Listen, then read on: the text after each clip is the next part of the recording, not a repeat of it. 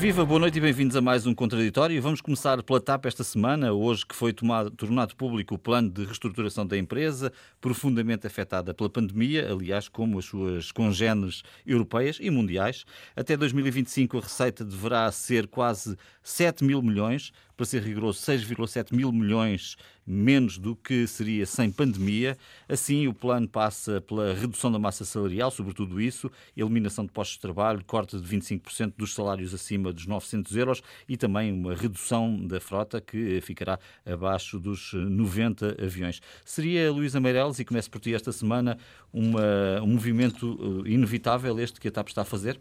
A da reestruturação? Sim. Uh, sem dúvida, aliás, é a condição sine qua non para haver qualquer um, apoio.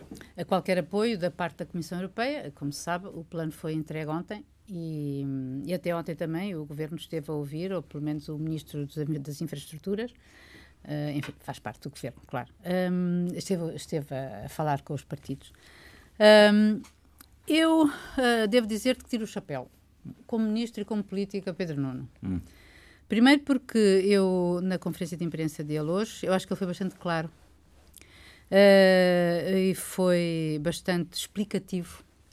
Mas quando digo isto, um, ehm, que lhe tiro o chapéu, é porque, em relação à coragem de apresentar um plano duríssimo, uh, 2 mil trabalhadores que eventualmente podem que serão dispensados, eventualmente podem ser menos se os trabalhadores aceitarem eh, as outras opções que se lhe oferecem, que é trabalho em tempo parcial ou reformas antecipadas ou hum, outras soluções deste estilo. Um, e depois ter assumido politicamente que foi vencido, não é? Que foi vencido no Conselho de Ministros na posição de levar ao Parlamento esta, este esta, plano. Era, este era isso plano. que ele defendia. Sim, era isso que ele defendia. Uh, quer dizer, era isto que ele defendia, tanto quanto. Uh, percebi depois de aprovado pela Comissão Europeia, porque agora não fazia sentido, porque às tantas estariam, digo eu, que às tantas estariam a, a negociar um plano com os partidos e outro plano com a Comissão Europeia. Portanto, uh, tanto quanto isso. Portanto, ter assumido desde que Marcos Mendes deu essa notícia, uh, no domingo, uh, e de se ter começado a perceber que as tais fontes falsas, como disse Ana Catarina Mendes, um, uh, começou-se a perceber quem poderia, quem poderia ter sido ou como poderia esta notícia ter sido posta no ar, não interessa, nesta altura do campeonato. A verdade é que ele assumiu essa divergência e, e, o, e aliás, o Primeiro-Ministro em Bruxelas, quando foi questionado sobre o assunto, foi claríssimo sobre esse assunto. Uh, de que isto era uma questão executiva e de que não ia, não ia não, e que, e, que, e que de modo nenhum iria ao Parlamento. Mas este plano, e finalmente também acho, também acho, também lhe tiro o chapéu porque ele conseguiu com isto Uh, ao tomar a dianteira em relação à apresentação deste plano do, publicamente na conferência de imprensa, também, de certa maneira, apanhou de surpresa os sindicatos uh, e, de certo modo, uh, empurra-os para uma decisão ou para um, uma, uma, decisão conjunta, digamos assim, ou pelo menos para uma negociação conjunta e, e enfim, esperemos que eh, sem, sem enfim, é possível não é, nestas condições. Bom, neste momento que, que, estamos em plena pandemia ainda, há aqui a esperança da vacina, mas há aqui algo que é incontornável, que é perceber para que é que serve uma companhia de bandeira, não é? Esse é, esse é um ponto essencial para, para fazer um plano de reestruturação, porque para quê? Para que uma TAP e com que dimensão é que será adequado Sim, a TAP é que também aí ele foi claro.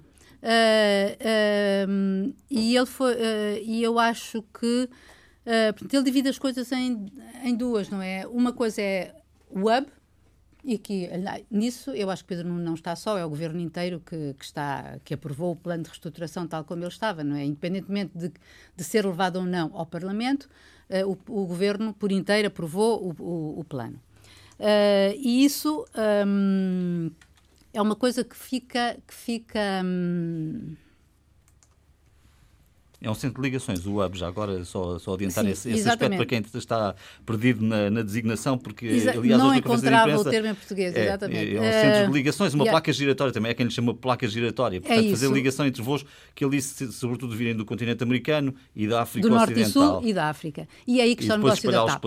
E é aí que está o negócio da TAP e, e o, porque o negócio do pequeno curso ou do médio curso, que é basicamente na Europa, é aquele que é, que é menos rentável e que hoje está praticamente entregue às empresas de low cost, não é? E é isso que acontece. E por isso também o facto de ele ter dito que uh, na divisão de trabalho, digamos, entre aspas, no universo TAP, uh, será dada mais força ou, digamos, maior impulso à TAP Express, uh, que é, enfim, a antiga Portugália, e que ficará mais, e que tem pesos salariais mais baixos e também custos de operação, tem aviões mais pequenos, etc. Eu acho que no, no, é, é, muito dinheiro e eu gostava só de salientar em relação a isto e à tomada de posição política de porquê que se devia ou não ir ao Parlamento.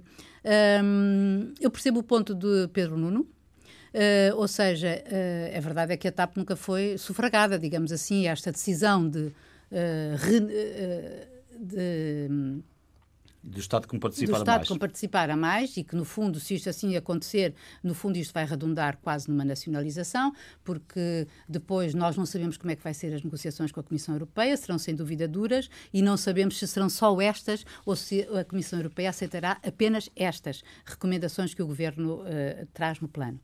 Uh, por isso, no fundo, em março, uh, esta injeção de, de 1.200 milhões de euros que, fiz, que Portugal o, o, governo fez, o Estado português fez na TAP até ao final de, que fará até ao final deste ano, uh, serve para a TAP viver até março. Depois disso, acho que hum, a TAP, como ele disse, terá que sobreviver com menos, com 88 aviões, não é? Que eles querem o mínimo possível, e uh, com menos gente e com outro tipo de aviões que lhe permite fazer as tais, uh, as, as tais rotas eh, que serão rentáveis. Raul, diria que há aqui dois ângulos, sobretudo, que foram tratados esta semana: o plano em si, não é? os dados do plano, que, e também esta questão do Parlamento, sim ou não. O que é que achas que aqui vale a pena realçar?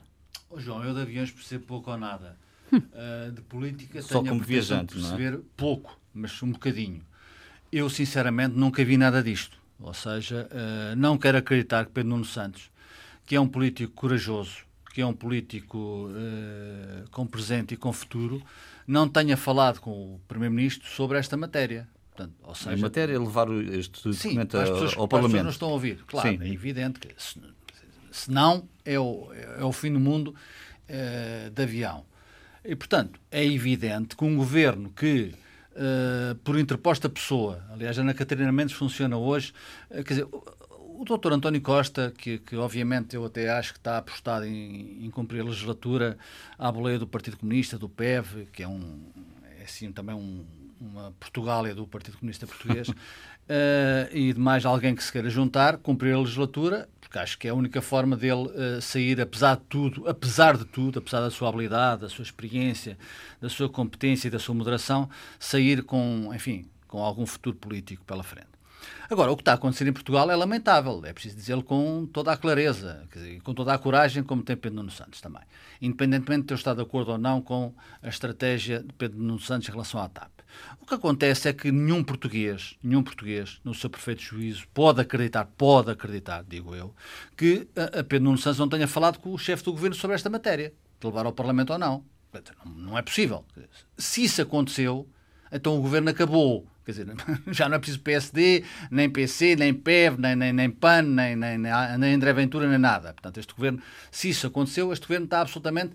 E o Presidente da República, se for reeleito, ou o Presidente da República for eleito, tem que tomar providências. Como eu não acredito nisso, acredito que António Costa está a gerir a sua sucessão, está a gerir uma conjuntura muito adversa, eu reconheço em função da pandemia. É muito difícil governar um país em pandemia, seja ele qual for, e isso eu reconheço a António Costa. Agora, há que ter algum cuidado e algum respeito por questões que são uh, sensíveis, porque a TAP, como Pedro Nuno Santos disse hoje, com uma clareza que eu aprecio, a TAP pode precisar de quase 4 mil milhões de euros até 2025. Quer dizer, 4 mil milhões de euros é muito dinheiro, é muito dinheiro. Eh, e eu não ponho em causa, eu disse no princípio, eu de aviões não percebo nada. Uhum. Agora, e que uh... vão além desta legislatura, desculpa. Pois, seja o que for. Portanto, isso, ninguém sabe quando é que os aviões vão voar, portanto, isso é, há uma bola de cristal, portanto, quer dizer, uh, de qualquer das formas, o, que está, o dinheiro que está em causa para a TAP uh, exige uh, que haja, pede-se tanto consenso político em relação a, a, a, a, tantas coisas. E depois, na TAP, quer dizer, os 3 milhões, os 4 milhões até 2025. Portanto, claro que vai até a, para além da legislatura. Portanto, não se sabe qual é o governo que aí vem. Se vier um governo como este, provavelmente pode até reverter uma decisão que estava tomada, a TAP foi privatizada, depois foi entregue ao Sr. Nilman, depois o Sr. Nilman fizeram um parasocial para o Sr. Nilman explorar a TAP, mas o governo entrar com o dinheiro. Quer dizer, tudo isto, sinceramente, uh, parece-me de facto muito pobre. E, portanto, a questão política é que o Primeiro-Ministro está a usar terceiros para uh, comunicar as suas decisões políticas. Uh, e o terceiro é Ana Catarina Mendes. Que provavelmente é, é, é, admito eu, agora deixa-me especular também um bocadinho, provavelmente é a pessoa que neste momento o Primeiro-Ministro gostaria que lhe sucedesse à frente do Partido Socialista. Eu só posso entender isso, porque Ana Catarina Mendes toma posição sobre tudo, foi, foi colocada, aliás, uh, no, no, no na, na, na, quadratura do círculo, que agora se chama outra coisa. Uh, e, portanto, e a gente sabe o peso que os partidos têm, uh, sobretudo o Partido Socialista, em colocar lá as pessoas. e, portanto, ela, Ana Catarina vai dizer não, não há votação no orçamento, não há votação no Parlamento. Sim.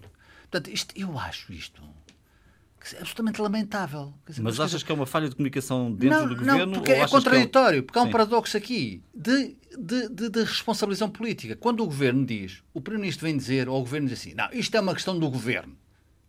Entendemos. Portanto, eu aceito que seja uma questão do governo. Portanto, se é uma questão do governo, tem que ser tratado em Conselho de Ministros. Portanto, não pode haver um porta-voz do governo no grupo parlamentar, por, por muito que seja líder parlamentar. Portanto, está-se a misturar as coisas.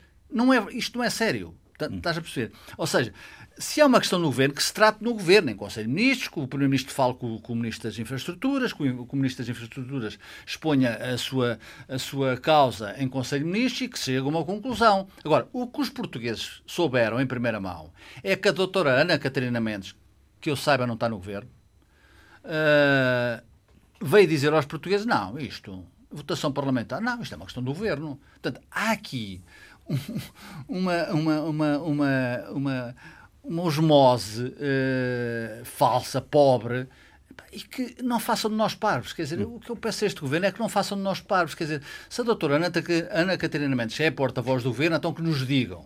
E, e, que, e que o ministro Pedro Nuno Santos tenha conhecimento dessa, dessa circunstância. Mas, também em relação ao CEF, vamos falar a seguir, é Ana Catarina Mendes que vem pôr o ministro em causa. Portanto, há aqui um... Uh, António Costa quer se proteger. Uh, é a única razão que eu encontro. Quer dizer, é evidente que ele tem muito que fazer. Tem a pandemia, tem um governo que de facto é, é na minha opinião, uh, fraco, uh, tem a presença da União Europeia à porta, tem idas a Bruxelas constantes. Agora, a questão da TAP, independentemente, e eu disse repito, de aviões percebo pouco ou nada, é uma questão política que tem, que espelha aquilo que está a acontecer ao governo em Portugal. Ou seja, ninguém se entende. Eu também saúdo, como a Luísa, a coragem política de Pedro Nuno Santos, independentemente de estar de acordo com ele é, muita coisa. Acho que é de facto um, um, aquilo que é preciso também num governo é dar o peito às balas e defender as suas, as suas, as suas convicções, e isso eu saúdo. E depois, lamento, lamento que, que haja uh, entre o Primeiro-Ministro e, e, a líder parlamentar do Partido Socialista, partido maioritário na Assembleia da República, uma, uma Antante que vai dizer às pessoas que o governo não está de acordo. Mas, simultaneamente, como a Ana Catarina Mendes, politicamente, na minha opinião, uh, tem algumas limitações, uh, mete os, os, pés pelas mãos e vem dizer: não, isto é uma questão do governo. Portanto, o Parlamento não tem nada a ver com isto. Se é do governo, trate-se em sede do governo e respeite as pessoas, porque a TAP é um assunto demasiado sério, demasiado sério, para estar a fazer política que se está a fazer. E isto é evidente que mais tarde ou mais cedo uh, vamos pagar a fatura. E já estamos a pagar a fatura e vamos pagar mais a fatura quando se tem uh, pretensões de ter uma companhia de bandeira e quando não se sabe como é que se vai apresentar uh, à, à opinião pública a razão dessa companhia de bandeira. António, o que é que vale a pena dizer aqui em relação ao plano e também a este aparente equívoco durante a semana, ou pelo menos, enfim, diferença de opiniões dentro do próprio governo sobre a forma como o plano devia ser aprovado? Bom, eh, a TAP é uma questão política relevantíssima. E quando digo que é uma questão política relevantíssima é por tudo aquilo que significa fazer escolhas, tomar decisões, opções, uh, são questões políticas e quando elas são difíceis, uh, envolvem alguma complexidade, têm muitos riscos, comportam ou podem comportar muito dinheiro que pode sair do bolso dos portugueses, elas ainda são mais políticas também por isso. E, portanto, estamos a falar de uma questão política, sendo certo que a TAP é uma companhia aérea e a TAP tem uma influência na economia portuguesa muito grande.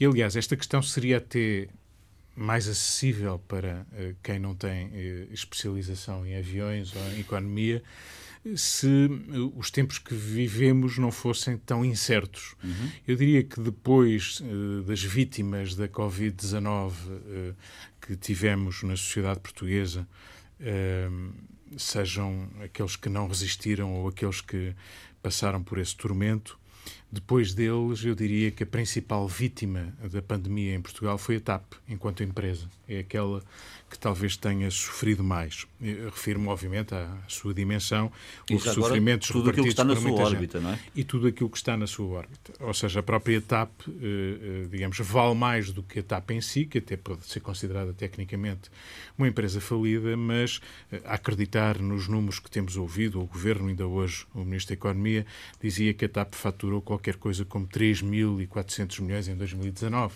não uma empresa qualquer. E, portanto, tem muitos trabalhadores, emprega eh, muitas pessoas, eh, é importante para muitas famílias, é também ainda mais importante para muitas outras empresas e muitas outras famílias. Quando decidimos o destino de uma empresa com estas características, obviamente estamos perante uma situação muito difícil em termos de decisão. E nós encontraremos eh, excelentes argumentos, como aqueles que eu ouvi, para auxiliar a TAP nos próximos anos, achando que ela é estratégica para a economia portuguesa e para o nosso futuro, mas obviamente ao mesmo tempo estamos a assumir riscos enormes que se somam uh, experiências no passado que não foram uh, muito positivas, sendo que não vale a pena fazer muitas comparações com o passado, porque este momento ou esta situação é única e em termos internacionais, não é, digamos, de menor dimensão. As companhias aéreas, mundo fora, estão em situações muito parecidas, tendo em conta, obviamente, as suas dimensões. E, portanto, isto para dizer que é preciso alguma cautela com a ligeireza com que muitas vezes se diz, bom, a TAP extingue-se ou a TAP eh, é para pôr lá o dinheiro que for preciso.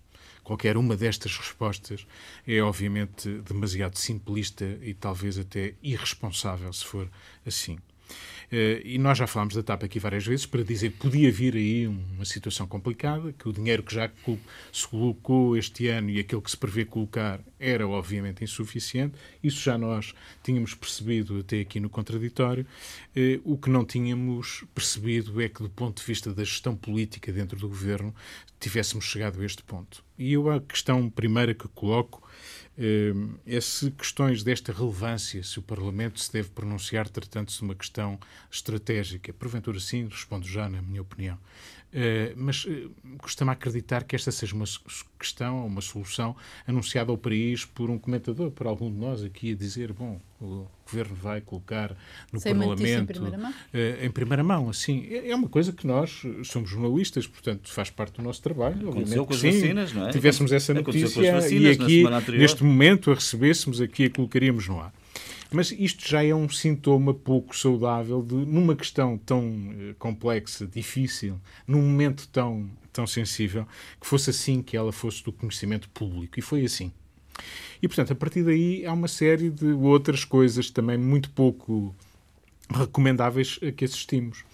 Eh, contactos com os partidos, eh, tweets, eh, dizer que sim ou que não, ou que se calhar dissolva-se, pessoas do partido, líderes parlamentares, programas de televisão, o que quisermos somar. Eh, de facto, é estranho que, por um lado, tenhamos conhecido esta ideia dessa maneira, que depois ela tenha sido criticada da maneira como foi, que tenha sido desmentida eh, ou desautorizada, para, para dizermos assim, pelo Primeiro-Ministro, e depois, a seguir ao Primeiro-Ministro, dizer que isto era impensável e que, obviamente, é uma competência do Governo e que, nos bons e nos maus momentos, os governantes têm que ser capazes de lidar com problemas deste tipo, que depois disto o próprio Ministro da tutela tivesse dito: bom, não, não, eu queria que fosse votado no Parlamento, mas não consegui, é pena. É pena. Que é como quem diz: é um erro. vamos lá ver, na, política, mesmo dentro de um governo ou dentro de um partido, há vozes diferentes. Isso é saudável, não é preciso ir à oposição para encontrar vozes diferentes. Mas que depois da tomada de uma decisão, num assunto tão delicado, tão pesado do ponto de vista financeiro e do ponto de vista político, um ministro que tem a responsabilidade, e que é, não é pouca, como aqui já foi dito, de tomar estas decisões, de as anunciar ao país, de se apresentar em Bruxelas, é, é, estranho que ele diga, bom, mas não devia ser assim que isto se devia ter feito em termos de processo político. É, porque então há aqui uma coisa a mais. Ou o governo está a mais e, portanto, este é apenas mais uma frente em que notamos, já vamos à, à seguinte. É, e, portanto, isto envolve já é, o futuro deste governo, o futuro imediato. Ou então há aqui ministro ou ministros que, se calhar, já não estão bem sintonizados com aquilo que era pressuposto estarem. E esse é o grande problema maior ainda que talvez a TAP.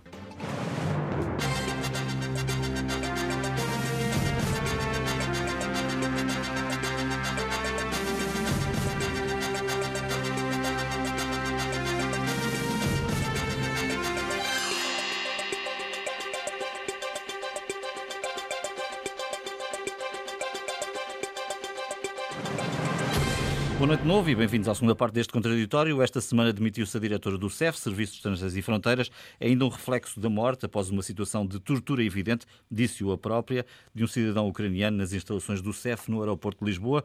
Há três inspectores acusados de homicídio qualificado por esta ação, que ocorreu já no início do mês de março, eh, portanto há praticamente nove meses. O Ministro da Administração Interna determinou a instauração de processos disciplinares ao diretor e subdiretor de Fronteiras de Lisboa, também aos três inspectores do CEF e eh, e também um inquérito do IGAI. Esse inquérito implica 12 inspectores deste serviço de segurança na morte do ucraniano. Uh, Luísa Meireles, tinhas trazido de resto, já falámos pelo menos duas, talvez três vezes no contraditório deste episódio que alguns consideram dos mais lamentáveis da história democrática portuguesa e eu associo-me também a essa classificação. Acho que ninguém fica nada satisfeito com isto, pelo contrário, só merece críticas. Uh, enfim, esta semana tivemos aqui alguns desenvolvimentos políticos que gostaria que comentasses. Olha. Uh que é que se há de dizer? Na verdade, a semana passada um, trouxemos aqui isso numa breve uh, nota. Numa breve nota. E, hum, e, na verdade, não há palavras ou adjetivos para qualificar o crime. E, e hediondo, abjeto, repugnante, intolerável, tudo o que tu quiseres, uh, é, seja para todos os efeitos, uma grande violação dos direitos humanos e, e numa, uma, uma das maiores, pelo menos, de que Portugal pode ser acusado desde o, depois do 25 de Abril. Uh, mas, independentemente disso, o que aconteceu esta semana, depois de nós termos conversado, eu só posso estar a favor das últimas decisões, ou seja, da demissão da diretora do, do CEF, uh, Cristina Gatões, da, in, da, de, da, atribuição de uma indemnização à viúva do, do cidadão ucraniano, Hior uh, Omniuk, uh, que sim, há de ser fixada pela provedora, uh, da chamada da finalmente da embaixadora uh, ucraniana ao, Lisboa, sim. ao Ministério, sim, ao Ministério do, dos Assuntos Internos. Enfim, tudo isto é tudo muito bom, mas foi tudo tardio e foi tudo tarde e a reboque porque e é isso que, no fundo, esteve em causa. Nós, a semana passada, vimos aqui, o crime ocorreu no dia 12 de março, Uh, constatei curiosamente esta semana que no dia 13 de março uh, foi substituído o diretor, uh, o vice-diretor da um, Fronteiras de Lisboa, da CEF, do CEF, na sequência da demissão abrupta e sem explicação do então diretor do vice-diretor que era membro do Tribunal de Contas e da sua substituição pelo chefe de gabinete de, de Eduardo Cabrita. E, e depois uh, temos todo o, o que a, a, a, decisão, mais uma vez, a Ana Catarina Mendes também, uh, como disse o Raul há bocado, uh, foi também ela que anunciou na circulatura que, quer dizer, eu não, ela não anunciou, ela no fundo, quero crer, deu voz àquilo que os portugueses todos pensavam e que era absolutamente intolerável e que era inadmissível e que havia que, havia que ser dadas explicações ao povo português, ao Parlamento, uh, uh, etc. Aliás, o ministro Cabrita irá terça-feira ao Parlamento, embora nós, nós, saibamos que desde hoje, quando o, o, o ministro, o primeiro-ministro foi questionado em Bruxelas sobre esse assunto, ele disse que mantinha a total confiança no seu ministro e, portanto, e que ele tinha agido como devia ser e que aquilo que se sabia hoje e que se tinha sido possível apurar alguma coisa tinha sido devido à sua ação. E já agora também Augusto Santos Silva na Antena 1. Logo de manhã, logo de manhã. Exatamente, sim, antes variável. Até, sim, antes até de... Dizendo isso mesmo. Antes, antes até de, de, de António, António Costa. Costa. Exato. Um, Agora, Eduardo Cabrita está numa posição ainda frágil. Eu acho que ele está, ele está numa posição frágil, uh, mas tem um respaldo fortíssimo, que é o do Primeiro-Ministro, e como a gente sabe, só o Primeiro-Ministro é que decide a remodelação, ou remodelações. Uh, e isto só vai acontecer, uh, isto com uma presidência portuguesa daqui a 15 dias, começar daqui a 15 dias, não tenho certeza se, se, sem ser por um caso estrondoso, Uh, assim mesmo, de força maior, uh, isso possa acontecer. Este tem estrondo. Não sei. Este tem estrondo. Com estrondo. Este, com estrondo. este tem estrondo. Este tem um, um, estrondo, um estrondo brutal, porque nós também podíamos ter sido poupados à conferência de imprensa, no briefing do Conselho de Ministros, na quinta-feira. Um, foi um, uma intervenção um bocadinho triste uh, do ministro Cabrita, independentemente do valor que ele possa ter, uh, e que tem com certeza, uh, poupava-nos aquela. Aquela intervenção. Aquela intervenção que, que realmente. Deixa-me acrescentar ao que a Luísa disse uma coisa que me deixou, mas enfim, provavelmente o, o problema é meu, bastante perplexo, preocupado e, e de facto uh, a perceber talvez que este governo, que eu acredito que vai durar até 2023, e depois poderei explicar porquê, mas que este governo está de facto feito num molho de brócolos. Quer dizer, é o botão do pânico. Quer dizer, quer dizer, eu já tenho idade suficiente para saber o que foi a PID, não, infelizmente não havia botão de pânico. Uh, agora, como é que, dizer, como é que isto funciona? Só podia Bom, chamar os, do, os do mesmo sítio. Exatamente. Bom, mas a intenção, para alguém que não tenha conheça. Sim, mas é uma indicação internacional. Eu acho que essa parte, embora tenha esse sim, risco de ser entendida dessa a, maneira. A, a, ideia era eu pôr um botão de pânico mal, nessa... Uma, percebo, acho sim, que, sim, quer dizer, o que é internacional, não, eu não, não, não sendo nacionalista e sendo mas o botão de pânico ficaria nesta sala onde estão as, as pessoas à espera. A pessoa leva um enxerto de porrada, carrega no botão de pânico e aparece alguém para salvar o tipo que está a levar um enxerto de porrada. Quer dizer, pá, eu acho isto, quer dizer, num governo socialista, de esquerda, quer dizer, acho isto contra aquilo que são as, as grandes bandeiras da esquerda.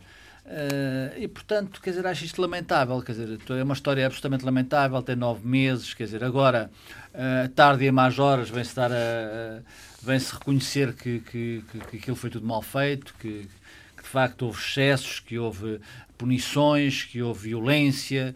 Quer dizer, que, que a senhora que manda no CEF esta semana, não sei se é verdade se é mentira, mas já agora as notícias são para ser confrontadas com a realidade e para ser confirmada a jornal, mas foi notícia que já tinha um lugar em Londres para fazer não sei o quê, não, não vai para Londres, diz aqui o, o Tosé, portanto, está certamente mais bem informado que eu, não vai para Londres. Não, estou a falar porque o Ministro ontem ah, o falou disso. Isso, ah, exatamente. Portanto, nunca se tinha colocado. Mas, não é por por ministro, mim, eu não mas sei. O, ministro, o Ministro disse que não, portanto, quer dizer, ou seja, o Ministro disse que não. Eu quero dizer aqui que, que já agora também, com a franqueza que, que gosto de pôr nos meus comentários, que tenho apreço eh, pelo Ministro Eduardo Cabrita. Uh, e acho que, obviamente, ele não está só respaldado, ele vai até o fim da legislatura, porque é evidente que um Primeiro-Ministro em desgaste contínuo, como é António Costa, uh, seja que Primeiro-Ministro for, em qualquer parte do mundo, rodeia-se dos seus mais fiéis. E, Eduardo Cabrita tem qualidade para isso. Além disso, além de ser fiel, além de ser um dos amigos pessoalíssimo, desde os bancos da faculdade, uh, como Cisa Vieira, aliás, só falta um que não está neste governo. Uh, mas, uh, portanto, o, o, o, o Primeiro-Ministro rodeia-se uh, porque o governo é fraco, porque a pandemia aconteceu, porque tem dificuldades enormes para gerir, eu reconheço isso, porque faz o melhor que pode e sabe, mas politicamente vai, obviamente, cometendo erros. E vai cometendo erros como? Quer dizer, dizer, por exemplo, que, dizer, que, que dizer hoje em Bruxelas, aliás, António Costa, que está, está contraditório, está numa fase de. Ele nunca fala de política externa lá fora. Quer dizer, hoje veio falar, veio, veio política interna. um ministro em Bruxelas. Política interna. Não, interna, perdão. Mas ele disse que abriu uma exceção neste caso. Não pois, é? as exceções, quer dizer, está bem, está bem, está bem, ok. As exceções estão, são, são para quebrar a guerra, a regra. Uh, e eu, aliás, eu não, eu não critico a, a, declaração dele em Bruxelas. Eu acho é uma tontaria não se poder falar de política interna lá fora, quer dizer, como se o mundo. Quer dizer, critica-se o André Ventura que é nacionalista, e é verdade, é um tonto, mas quer dizer, mas depois tem-se aquele aquele estigma. A União Europeia é uma dimensão interna, é, não é uma dizer, dimensão Eu não posso falar de Portugal se estou em Bruxelas. Quer dizer, isto é Mas é outra uma prática contradição. comum noutros países. Essa prática é comum noutros países. Oh, João, Isso é Deixa-me discordar. Deixa-me discordar. É posso estar, sim, sim, posso estar até sozinho no mundo. Mas, quer dizer, eu estou aqui, por exemplo, a pensar, e este caso é talvez eh, de alguma forma comparável com a questão da demissão de Jorge Coelho, lá há muitos anos atrás, na, na queda da ponte dentro dos rios. Sim. É, evidentemente que nenhum ministro, provavelmente. Isso também foi uma exceção. Nenhum ministro saberia, eh, quer dizer, aquilo que aconteceu no aeroporto de Lisboa, a ser verdade aquilo que foi descrito, que se é lamentável. de Lisboa há nove meses é lamentável. E agora, e agora, vem-se dizer, que eu acho também lamentável, vamos dar uma indemnização à senhora e aos seus filhos, vamos chamar a embaixadora ucraniana, vamos fazer diplomatas. E depois critica-se, e depois critica-se, não estou a comparar, não estou Sim. a comparar. E depois critica-se alguns europeus que de facto têm um um um comportamento absolutamente inaceitável. Isto aconteceu em Portugal, mas estás a falar da Polónia, Hungria. por eh, exemplo, por exemplo, exatamente, do Sr. Orban.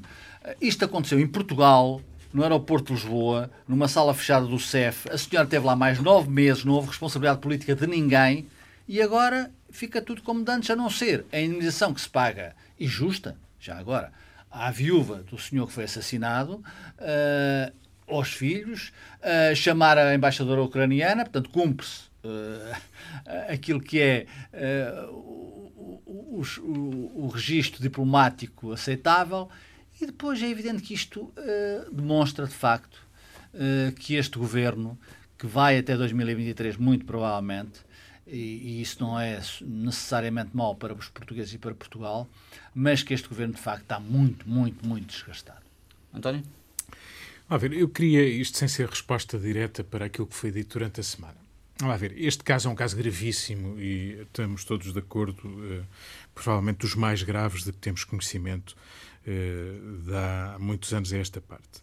E, e é gravíssimo não pela morte de uma pessoa, todas as mortes, e há muitas, in- infelizmente, são obviamente importantes, mas por ter sido o Estado o responsável por alguém que chegou ao país, indevidamente eh, tudo indica, mas que eh, de repente é alguém que o Estado não garante a segurança de uma pessoa que está à sua guarda e, pelo contrário, mata. Não é um acidente. eh, Acidentes. É, não foi um criminoso à esquina a roubar uma carteira e as coisas correram mal. Não, foi uma pessoa à guarda de uma autoridade do Estado e que foi morta eh, sob tortura eh, no aeroporto de Lisboa. E isto é que é uma gravidade absolutamente eh, inultrapassável nesta altura e que nos pesa. Eh, Eu dizia uma, direi uma coisa: os procedimentos que o Ministro da Administração Interna hoje enumerou, hoje não, esta semana enumerou sobre aquilo que foi feito, são procedimentos corretos. Quando muito há uma carência de outros procedimentos, uma, uma carta enviada à família, que foi agora enviada à família, o- o- a questão da indemnização, eh, eh, a questão da manutenção da responsável pelo CEF em funções durante não nove meses, mas praticamente dez. Eh, tudo isso são erros e, e são erros graves. Mas pior ainda do que isto, porque nós não falámos ainda do Presidente da República e ele, assim que eh, o Ministro da Administração Interna falou, o Presidente aproveitou a oportunidade para também se pronunciar. E o Presidente disse algo eh, que é muito relevante e tem um paralelo, até a linguagem não é muito diferente com aquilo que aconteceu à antiga Ministra da Administração Interna, o outro pretexto que foi a tragédia dos fogos. E eh, a ideia é, se isto for um caso isolado, ou se estamos a falar apenas de casos isolados, isso é uma coisa. Mas se estamos a falar de um procedimento em que a tortura eh, era normal durante anos, meses eh, a fio, bom, isso tem uma gravidade enorme. E é uma gravidade que, obviamente, exige do Estado e dos responsáveis do Estado uma assunção de responsabilidades que vai além da sua própria responsabilidade individual. Eh, E eu não digo que todos tenham que fazer o que fez Jorge Coelho quando caiu a ponte entre os rios. Obviamente não foi ele que fez cair a ponte. eh, não havia nenhuma responsabilidade direta, nem indireta, certo. como se foi a, a apurar. Mas é o, o Estado que, através desse gesto, simbolicamente, assume o peso de um, de um, drama, de uma, de uma tragédia que aconteceu. E, portanto, isso não foi assumido nem pela diretora do CEF, nem até agora por nenhum outro responsável. Convém dizer que eh, não apenas o governo, que apesar de tudo fez, tomou as diligências que era preciso tomar, ou pelo menos boa parte delas, mas eh, a oposição falou quantas vezes sobre isto? Eh, o próprio Presidente da República quantas vezes falou deste tema? Não fosse a comunicação social e os eh, famigerados, alguma. não fosse alguma comunicação pouca, social. Pouca, não, pouca. não, não, mas não fosse a comunicação social. Sim, é Pronto, pouca, os jornalistas e comentadores, agora esses Sim. malandros dos comentadores. Sim, não fossem jornalistas e comentadores, mesmo poucos, mesmo que poucos, e este caso não tinha ganho a dimensão e a responsabilidade que tem hoje. É isso que temos que dizer com clareza. Não foram os deputados, não foram os ministros, não foram os presidentes, não foram os diretores destes organismos. Foi alguma investigação que se fez e que pôs a nu que houve práticas reiteradas de tortura naquele, naquele local às mãos e à responsabilidade do Estado. E isso é que é que grave. Esgotam nesse, neste caso. E que já agora não porque esse é que é o problema, o problema maior. Não é o problema apenas da gestão de, da morte deste cidadão. O problema é se isto é um procedimento normal à chegada de algum cidadão que, mesmo que indevidamente, mesmo que seja para ser expulso e, e, remetido ao seu lugar de origem, se é preciso torturá-lo e tirar-lhe a vida. Essa é que é a grande questão. E essa questão devia, pelo menos, fazer-nos refletir não só sobre mudanças de separação entre a segurança e os processos administrativos, e que o programa do governo já trazia isso, e o governo vai fazer isso finalmente, e agora vai se empenhar em que as coisas mudem radicalmente. A questão é até que ponto o governo, governos anteriores, deputados, responsáveis do país, do Estado, tomaram as medidas necessárias para terem a certeza se estes procedimentos não são continuados, reiterados, silenciados até alguma voz, por pouca que seja, venha a público denunciá-los. Foi isso que aconteceu. E eu não gostei do ar triunfalista, de facto, de um membro do governo eh, assumido campeão dos direitos humanos no Dia dos Direitos Humanos. Não gostei porque se trata de um caso em que nem sequer uh, a metáfora do murro no estômago é muito, uh, digamos, feliz na, na pois, circunstância. Muito infeliz. Uh, e, portanto, não gostei de alguma arrogância que se coloca nesta matéria e do apontar do dedo fácil porque se é verdade que os jornalistas, alguns jornalistas procuraram saber mais, era preciso sabermos mais e era preciso termos feito mais. E, e rapidamente concluir eh, este caso, não é? Exatamente. tanto tempo já. Não, mas deixa-me só dizer, em relação ao CEF, são, uh, eles imputam, são 13 inspectores acusados de homicídio, mas há, há 12 envolvidos. 12, não, de cumplicidade e ainda há, ainda há elementos do INEMA que colaboraram na tal versão pois há estados médicos, inclusive. Portanto, aquilo é tudo Uh, provavelmente se fosse a edição de balanço do Portugal não Se fosse esta edição de balanço do ano, claramente diria eu que este está uh, no top mais negativo do que tivemos este ano em Portugal. Uh, Luísa, o que fica por dizer esta semana? Olha, finalmente boas notícias.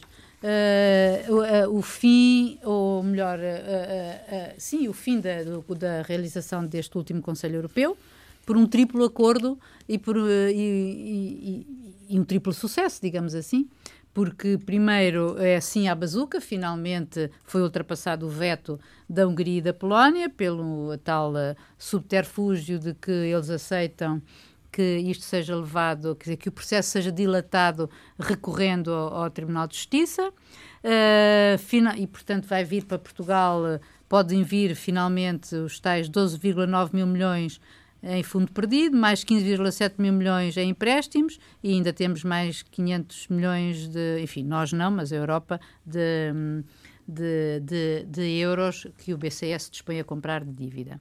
Depois, a segunda vitória é as alterações climáticas. Houve talmente, também houve um, um, acordo, também difícil de atingir. Desta vez era a Polónia que punha os pés à parede por causa do carvão que ela explora, que é a redução, a redução de emissão de gás até 2030, o que abre a porta também, isto tendo por base uh, os dados de 1990, e isto porque abre a porta também a uma certa revolução e às tais oportunidades económicas. E, finalmente, sim, ao início da vacinação, que conforme, enfim, que com todos os percalços que há de haver, Uh, finalmente a Europa se coordena para receber todo em conjunto e até para começar mais ou menos ao mesmo tempo no dia 5 de janeiro. Como dizia a, a, a chanceler Angela Merkel, não será exatamente à mesma hora a dar a injeção ao primeiro ao, ao primeiro paciente. Até mas, porque as ilhas já se adiantaram. Mas pelo as menos. ilhas já se adiantaram, não é? Exatamente, mas, mas está bem, mas já não fazem parte da União Europa, Europeia. Mas já não fazem parte da União Europeia. Isso, então, e, e, e por proposta de António Costa. Portanto, pelo menos desta vez acabou bem. Raul, o que fica por dizer esta semana? Duas coisas, duas notas. Eh, pegando na, na, na última observação da Luísa, a vacinação. Eu tenho algumas razões para estar preocupado com aquilo que está acontecendo em Portugal. Espero que tudo corra muito bem. Uh, de qualquer das formas, noto, noto, mais uma vez, aquilo que eu chamo um preconceito ideológico da, da hierarquia na, da saúde em Portugal. Ou seja, vai ser tudo feito, pelo menos numa primeira fase, Uh, nos centros de saúde. Vamos ver como é que depois chama-se as pessoas, não se chama, é uma grande confusão. Uh, a comunicação continua a ser uh, insuficiente. E, portanto, espero que tudo corra bem, mas uh, isto dizer que a Europa está unida e que a vacina vai chegar ao mesmo tempo, o aeroporto de Lisboa como o aeroporto de Frankfurt, eu tenho sérias dúvidas sobre esta união da, da União Europeia. Mas veremos e espero que Portugal uh, esteja à altura, uh, de facto, daquilo que é fundamental Uh, para os portugueses perceberem que isso é importante. A outra coisa muito rápida é, é saudar uh, o fim do tabu de Marcelo Belo de Souza uh, e, sobretudo, e sobretudo a sua disponibilidade para debater com todos os candidatos. Ou seja, ele vai fazer debates com todos os candidatos, sem exceção. E isso eu acho que é, independentemente dos defeitos e das virtudes do, do candidato presidente, eu acho que, de facto, Portugal precisa desses exemplos. Ou seja, é a democracia, precisa muito debate, divergência e de facto de cada um dizer aquilo que ou que vem e o, o que se propõe fazer para, para, para, para o país. Perdão. António, António José Uma nota negativa rápida. Em matéria europeia, o Brexit continua a ser problemático e, portanto, continuamos com, com problemas para, para gerir. Eh, eh, poderá não haver acordo efetivamente na saída no final do ano. Eh, depois, duas é domingo, not... é o final day é domingo. É domingo, haja esperança. É o que queres dizer, Luísa. É, Duas notas positivas. Eh, nomeação de António Felipe Pimentel para diretor do Museu Gulbenkian. Ele foi um fantástico diretor do Museu Nacional de Arte Antiga, é onde fez um excelente trabalho com muito poucos meios e provou que era possível dar vida e uma outra vida a uma instituição que, enfim, não era muito dinâmica. Infelizmente, o Estado não foi capaz de aproveitar um homem com este dinamismo. Já era assim no Estado Novo, a Gulbenkian ia buscar os bons. E a outra, António? É Gulbenkian soube aproveitar a, a outra nota, a Fundação Mário Soares, que parecia muito comprometida em relação ao futuro, terá ganho aqui uma nova alma vai passar a chamar-se Fundação Mário Soares e Maria Barroso, o que me parece justo. Maria Barroso foi uma personalidade importantíssima na vida eh, portuguesa e é justo que tenha também o seu nome numa fundação que tem à sua guarda arquivos muito importantes e que eh, era importante que o país conhecesse melhor. Era isto que ficava por dizer, assim já não fica, já o disseram aqui, trazendo esses assuntos bastante interessantes para os nossos ouvintes. Ficamos por aqui esta semana, voltamos na próxima sexta-feira com novos temas. Bom fim de semana e boa semana.